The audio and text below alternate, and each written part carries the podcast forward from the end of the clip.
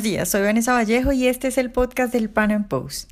El pasado domingo 22 de octubre hubo elecciones en Argentina. Mauricio Macri y su coalición Cambiemos logró la mayoría de los votos y particularmente en Buenos Aires, que es considerada la joya de la corona, el candidato de Cambiemos derrotó a Cristina Fernández de Kirchner. En el podcast de hoy hablaremos al respecto. ¿Qué tan fácil le quedan las cosas a Macri después de esta victoria? ¿Veremos un Macri más liberal, complaciendo a quienes lo tildan de tibio socialdemócrata? ¿Cuál será el papel de los justicialistas? Bueno, pues estas y otras preguntas las estaremos resolviendo en nuestro podcast de hoy.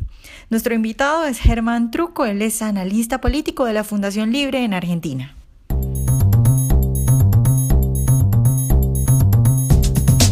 Germán, buenos días y muchas gracias por estar hoy con nosotros. No, por favor, gracias a vos.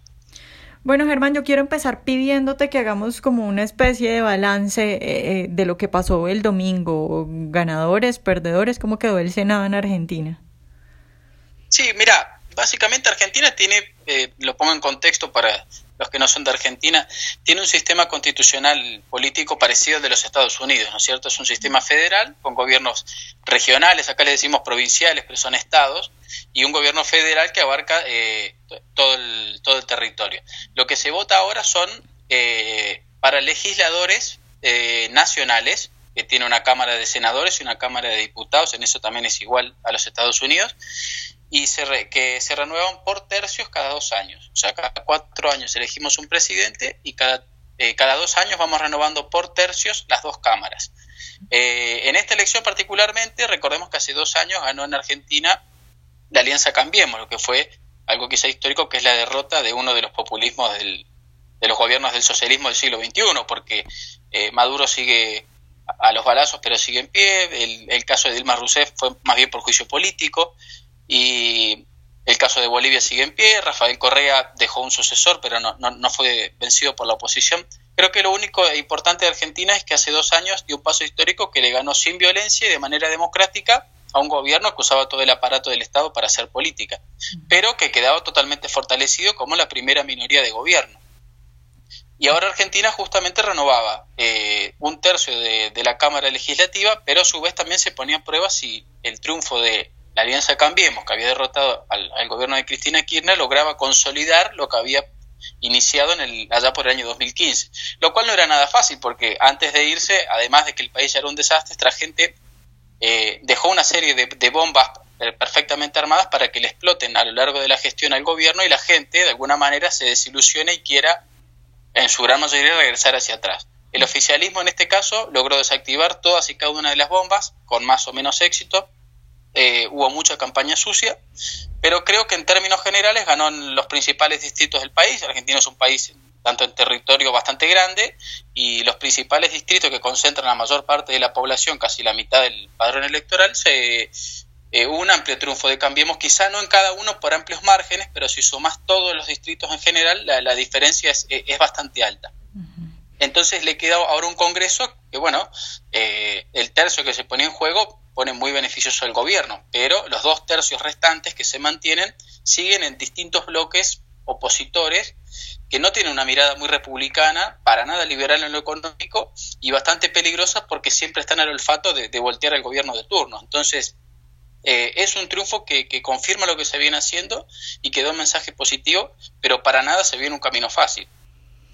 Germán, eh, te quiero preguntar específicamente qué papel juegan los justicialistas. ¿Apoyan a Macri eh, o no lo apoyan? O, qué papel van a jugar en, en, este periodo? Sí, mira, eh, el justicialismo es un movimiento parecido al PRI mexicano, no, no es un partido ideológicamente claro tiene, tiene distintas versiones. Eh, una de ellas es el kirchnerismo, que jugaba, como decíamos al principio, como un, integrante más del socialismo del siglo XXI, que es claramente de izquierda. Pero tiene eh, facciones más conservadoras, facciones más de centro, todas quizá con las características de ser bastante antiliberales en lo económico.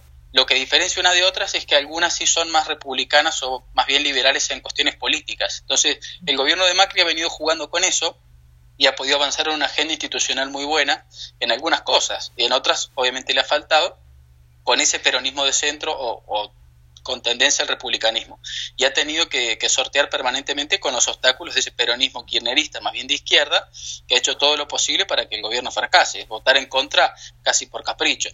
Y ahora, bueno, con esta renovación de la que te hablo, el, bloque de justicialista kirchnerista de izquierda se vio muy debilitado y se vio muy fortalecido el justicialismo de centro.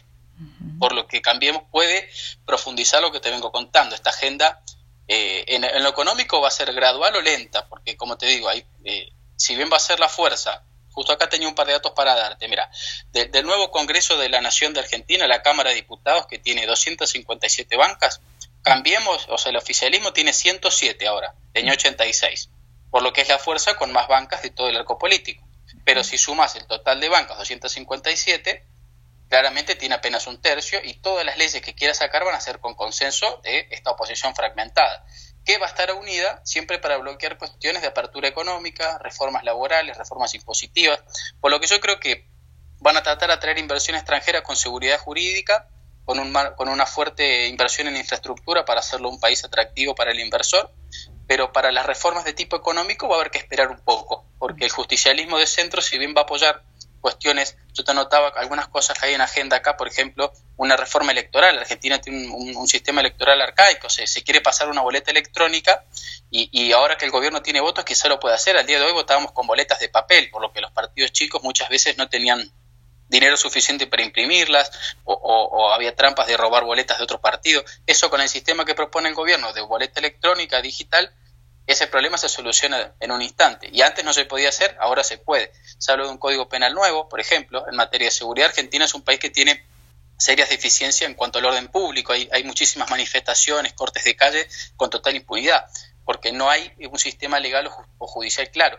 Eso es una agenda que puede avanzar, porque no toca lo económico. Lo que no puede tocar el gobierno es el avance en cuestiones económicas, que en parte es preocupante, pero si lo ponemos a analizar que Argentina hace dos años iba camino a ser el más parecido de todos a Venezuela, creo que aunque sea de aquí a 2019, cuando se vuelva a votar, poder tener una agenda de, modernización política, aunque sea electoral, de la justicia, eh, un nuevo código penal, bueno, ya es un avance. Y el justicialismo en eso va a acompañar porque hay sectores que son modernos o moderados y que también se benefician, porque en, en algunos distritos todavía gobiernan. Germán, yo digamos que he entrevistado a diferentes eh, personas de Argentina liberales y he encontrado una división. Por un lado veo algunos liberales que tal vez pareciera ser más cercana a tu opinión, que dicen, bueno, Macri está haciendo lo posible en medio de lo que puede, todavía quedan muchas eh, ideas de izquierda por más de 10 años de kirchnerismo. Por otro lado, veo un grupo de liberales que dice, bueno, es que Macri está yendo muy despacio, ni siquiera lo ha intentado. Muchos me decían, vamos a ver qué pasa después de estas elecciones, a ver si de pronto consigue apoyo y con ese apoyo logra, no sé, hundir más el acelerador, por decirlo de alguna manera. Entonces, ¿tú crees que definitivamente vamos a ver al mismo ritmo lento? Que Macri no va a profundizar en reformas, digamos, hondas que piden eh, algunos liberales que necesitan, digamos, más liberalismo económico? Claro, bueno, ahí eh, eso un poco con lo que hablábamos recién. Yo creo que como defecto, eh, yo también conozco a varios liberales que por ahí tienen buenas intenciones, pero centran toda la cuestión política en la parte económica. Y, eso quizá a la hora de analizar, sobre todo un gobierno, es por ahí equivocado, porque hay muchísimas cuestiones en juego que determinan que un país progrese o, tenga niveles de vida por lo menos aceptables. Vos podés tener un sistema económico desarrollado como Singapur con pésimas libertades políticas. Claramente no es a lo que apunta Argentina. Sí creo, como te decía, que, que se va lo más rápido que se puede, que es muy lento en un país que por cuestión moral es anticapitalista. Recordemos que si el kirchnerismo se fue, como, movimiento de izquierda, no fue por, por su idea antimercado, sino por eh, la obscena corrupción. Eh, fue tanto lo que se robó y de manera tan descarada, no se molestaban ni en ocultarlo, que, que bueno, hoy por hoy están, están eh, siendo perseguidos por la justicia, muchos de ellos, porque no, no, no, no, ni siquiera se molestaron en, en algún papelería administrativo, robaron a mano abierta durante 12 años y eso hizo que la gente se asqueara y votar una, una, opinión distinta, no por lo económico, sino por una agenda más republicana. Es la primera vez que en Argentina, te diría, en, más que el kirchnerismo, en 40, 50 años, quizás en obras públicas sin corrupción y que se terminan en tiempo. Por decirte un ejemplo, eh, en la provincia de Buenos Aires, que es la más grande del país, el gobierno anterior había hecho una sola ruta nacional en 12 años. Ahora el gobierno está haciendo 15 y la está por terminar en menos de dos. Entonces la, vara estaba muy baja y la gente apoya ese cambio. Pero si cambiemos, o el oficialismo, intenta ir a una agenda económica como proponen los liberales, de bajar el déficit fiscal que eh, arrancó en 7 puntos del PBI, bajarlo a cero, tenés que hacer un ajuste brutal que, que quizá en términos económicos, desde manual de receta, Obvio que sería lo más correcto, pero socialmente Argentina es un país de mentalidad y de valores, sobre todo totalmente anticapitalistas, antimercado, con mucho miedo y prejuicio hacia todos los valores que, representa o defiende el liberalismo económico, porque, bueno, no, no solamente el kirchnerismo, hay un adoctrinamiento escolar muy fuerte, universitario ni hablar, los periodistas también juegan un papel importante. Y, y, cambiemos, yo creo que Argentina, si, si uno lo describe, tiene un fenómeno bastante raro y particular. En cualquier país del mundo, vos tenés un bloque de centro izquierda, más bien socialdemócrata, y un bloque, como defienden esta gente que vos eh, comentabas, de más bien liberal. Unos van a poner un poco más de impuestos y distribución, otros un poco menos y libertad económica, pero hay un, acuerdo de base. Los impuestos no van al 60% como está en Argentina de, la producción de, una empresa, sino sobre entre el 20 y el 40%. Argentina lo que tiene de raro es que eh, a diferencia de otros países, como te decía, que tienen una opción de derecha y una de izquierda, o o países eh, directamente autoritarios como Venezuela, que no tienen oposición, Argentina tiene la mitad del arco político republicano, quizá tendido a la socialdemocracia. Y le falta esa pata liberal republicana, porque la oposición del macrismo no es una pata más liberal, sino al contrario, un populismo que le pide que gaste más. Si fuera por el presidente, quizá quisiera ir más rápido, pero lo que se piden, eh, esta gente, no, no, sé por quién en particular decía, pero acá hay varios, es, fácticamente imposible, porque muchas leyes, por ejemplo, de apertura económica, de privatización de empresas públicas, tienen que pasar por este Congreso que yo te decía. Si después de semejante triunfo apenas tenés un tercio del Congreso, imagínate lo que fue hace dos años con un país prendido fuego y con muchísimo menos votos de los que tiene ahora. Germán, bueno, tú me estás diciendo que, digamos, va a ser un poco difícil eh, aprobarlo en las dos cámaras eh, y, digamos, eso contrasta un poco con, con, los anuncios de hoy en los medios de comunicación porque todos decían como eh, Macri Arrasa tiene vía libre para hacer sus reformas, no va a tener ningún obstáculo y bueno, cosas así. Pero bueno, suponiendo que lograra hacer alguna alianza, que lograra sortear todos estos obstáculos que tú nos has dicho y que lograra aprobarlo en cámara, lo que tú nos estás diciendo es que eh, la sociedad igual rechazaría este tipo de medidas porque todavía hay mucha tendencia de izquierda en Argentina?